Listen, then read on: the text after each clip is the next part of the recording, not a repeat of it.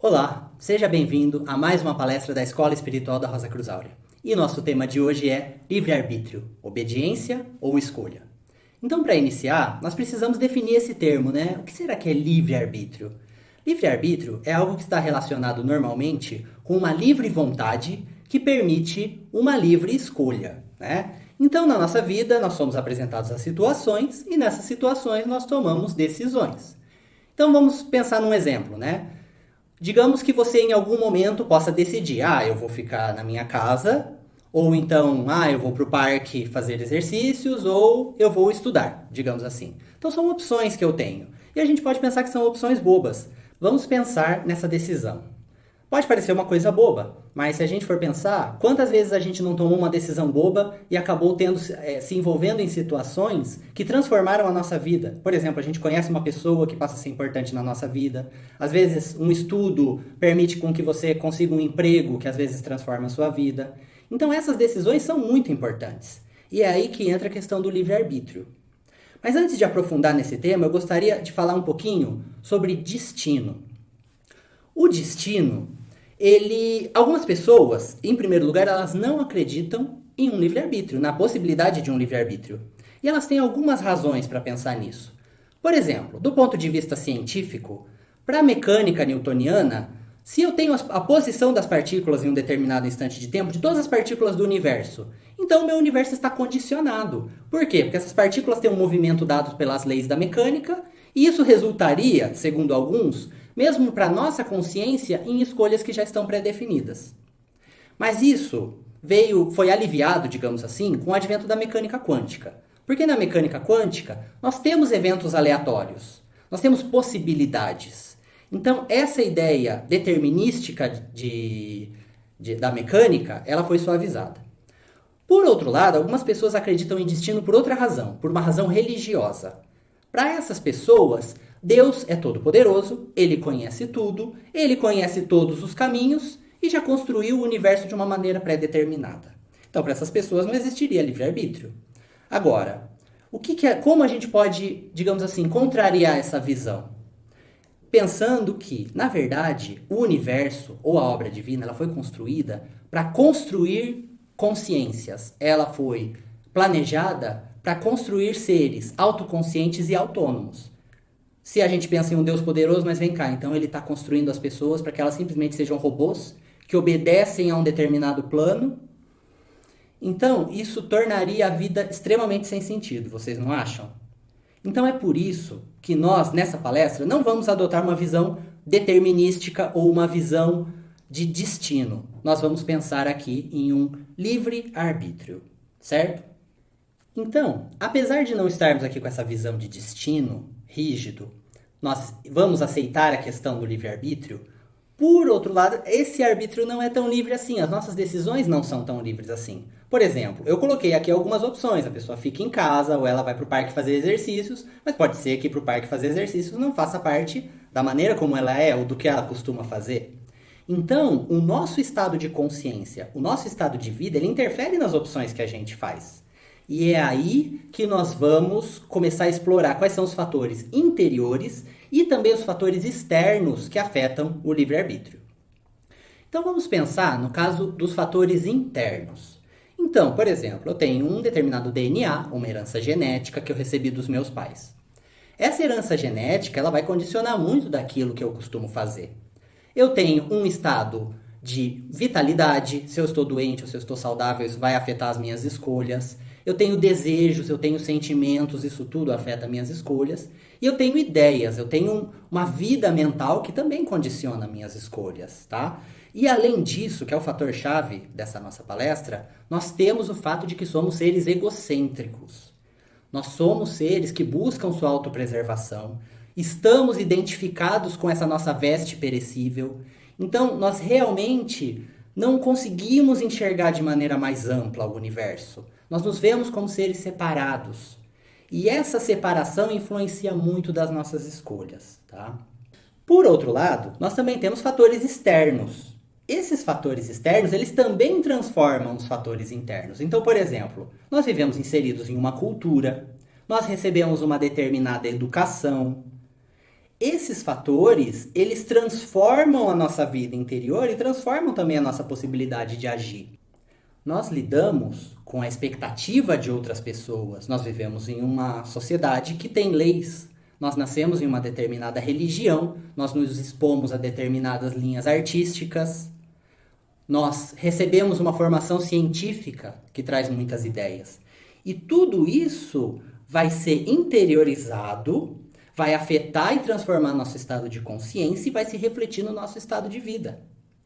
Então, todos esses fatores acabam sendo muito importantes nas nossas decisões. Sejam aquelas decisões, como eu coloquei no início, entre várias opções, ou mesmo numa decisão simples de fazer ou não fazer. Digamos algum dilema ético, algum dilema moral. Fazemos ou não fazemos? É possível que eu colha um benefício, mas trazendo prejuízo a outra pessoa. Então, nesse caso, a nossa liberdade de escolha ela é muito importante. Então, dado tudo isso, o que nós podemos concluir com relação ao livre-arbítrio? Nós temos alguma liberdade de escolha, mas nós somos extremamente condicionados por outros fatores, internos e externos, pelo nosso estado de consciência. E quando nós tentamos explorar interiormente aquilo que somos, o que vemos? Somos seres egocêntricos, ligados a nossas vestes, acreditamos que com a morte encontraremos nosso fim. Tentamos proteger a nossa situação, o nosso corpo físico, das questões externas que podem ser vistas como riscos. Tudo isso nos move e nos leva a uma vida extremamente automática. Uma vida, muitas vezes, em muitos momentos, quase animal. Uma vida onde não estamos lúcidos a todos os momentos, não estamos conscientes em todos os momentos. E nós que buscamos um caminho espiritual, nós sabemos que tem que ter algo diferente, porque a gente busca algo diferente. Nós gostaríamos de ter uma conexão com o absoluto, com o divino. Nós sabemos que nós temos o divino dentro de nós, uma supraconsciência dentro de nós. E nós gostaríamos de nos ligar a ela. Mas então, nesse momento, conhecendo essas duas possibilidades, nós temos que ver quão livres somos para escolher e qual caminho podemos trilhar para encontrar essa liberdade. E esse caminho é o que nós vamos falar agora na segunda parte da palestra. Bom, amigos, diante de tudo que foi exposto, talvez fique na mente da gente que nós não temos muita saída, muita alternativa. Mas gostaria de dizer para vocês que nós temos fundamentalmente duas alternativas. A gente pode viver a nossa vida como sempre vivemos, é, pagando nossas contas, lutando pelo nosso pão, vivendo os ciclos da nossa vida. Não sei se já repararam, mas a nossa vida gira em torno de ciclos, né? Até os nossos pensamentos são cíclicos, nossos sentimentos são cíclicos. Se vocês se observarem objetivamente, vão perceber que os pensamentos os sentimentos volta e meia aparecem novamente diante de nossa consciência, talvez com uma outra roupagem, talvez com um outro contexto, mas a sua essência se repete e se repete e se repete. E estamos presos nesses ciclos e tudo bem, se mantivermos a nossa boa índole, uma boa intenção, né? Talvez a gente tenha boas ações e no fim do dia a gente deite no travesseiro a nossa cabeça com a consciência limpa. E não há nada de errado nisso, em, em, em viver uma boa vida. Mas muitos de nós carrega dentro de si uma questão, uma questão que extrapola essa rotina do nosso dia a dia, essa prisão dos nossos hábitos, essa prisão dos ciclos.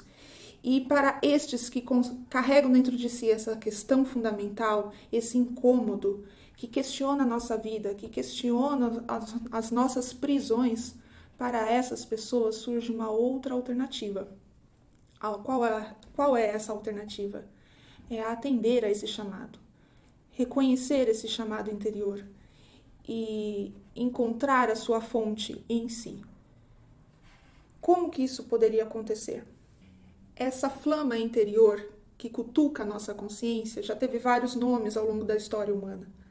Já foi chamada de protoátomo, átomo centelha do espírito, rosa do coração, semente de mostarda, Deus dentro de nós, chame do que você quiser. Aqui eu gosto de usar a, a expressão supraconsciência. Essa supraconsciência ela está ligada ao todo, ao uno. É uma consciência global que já despertou dentro do ser humano E acredite, amigos, ela está dentro de ti. Se você questiona a vida, se você procura um caminho espiritual, é porque essa supraconsciência está instigando a sua consciência, está instigando você a atender a esse chamado. Por vezes, e a maioria das vezes, a gente não sabe exatamente o que, que está acontecendo em nosso sistema, mas começamos a nos questionar questionar a vida, questionar o nosso interior, nossos sentimentos, nossos pensamentos. E aí está a chave do caminho espiritual que é proposto à humanidade desde o início da sua história neste planeta. Há um caminho espiritual que acompanha a humanidade desde a sua primeira existência aqui. Um caminho de retorno, um caminho de, de transformação dessa consciência que manifestamos.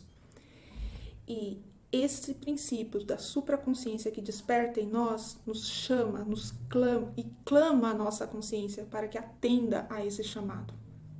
Essa supraconsciência nos convida a uma mudança em nossa vida. E por que mudança? Porque, amigos, estamos muito viciados a nos colocar no centro do universo, Sim, nós somos como aquele pequeno reizinho em seu planeta, medindo os astros, medindo tudo conforme as suas próprias medidas.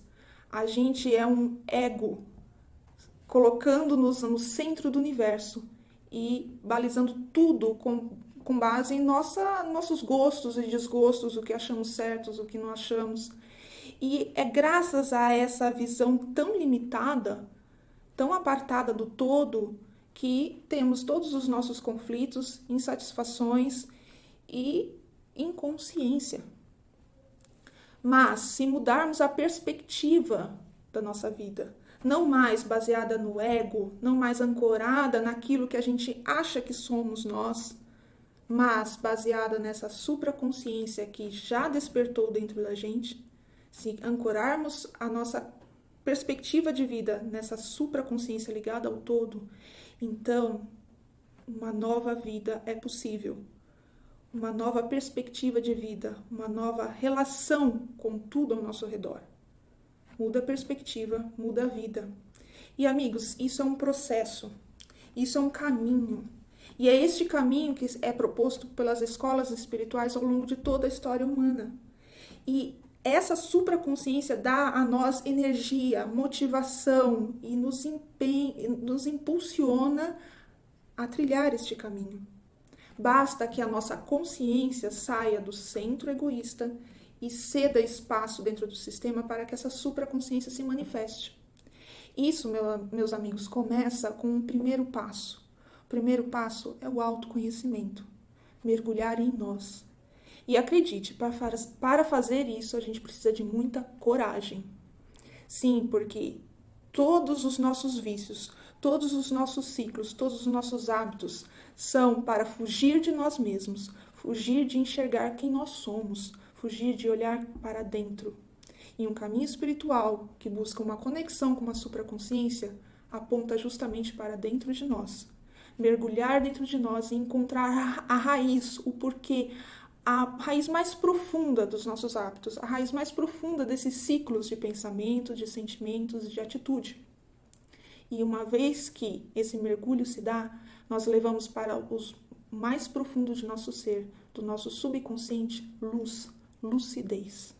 E então uma transformação é possível. Amigos, este caminho rumo à supraconsciência esse caminho que visa a conexão com a supraconsciência em nós, ele por vezes pode parecer um pouco triste para muitos. No entanto, esse caminho não tem nada de triste, porque ele está sendo nutrido, impulsionado por essa supraconsciência em nós. Ela nos dá energia, mas energia apenas não basta. Nós temos que ter a atitude de trilhar esse caminho. Nós temos que querer trilhar esse caminho. Nada vem de graça é a nossa atitude, o primeiro passo que vai mostrar o passo seguinte.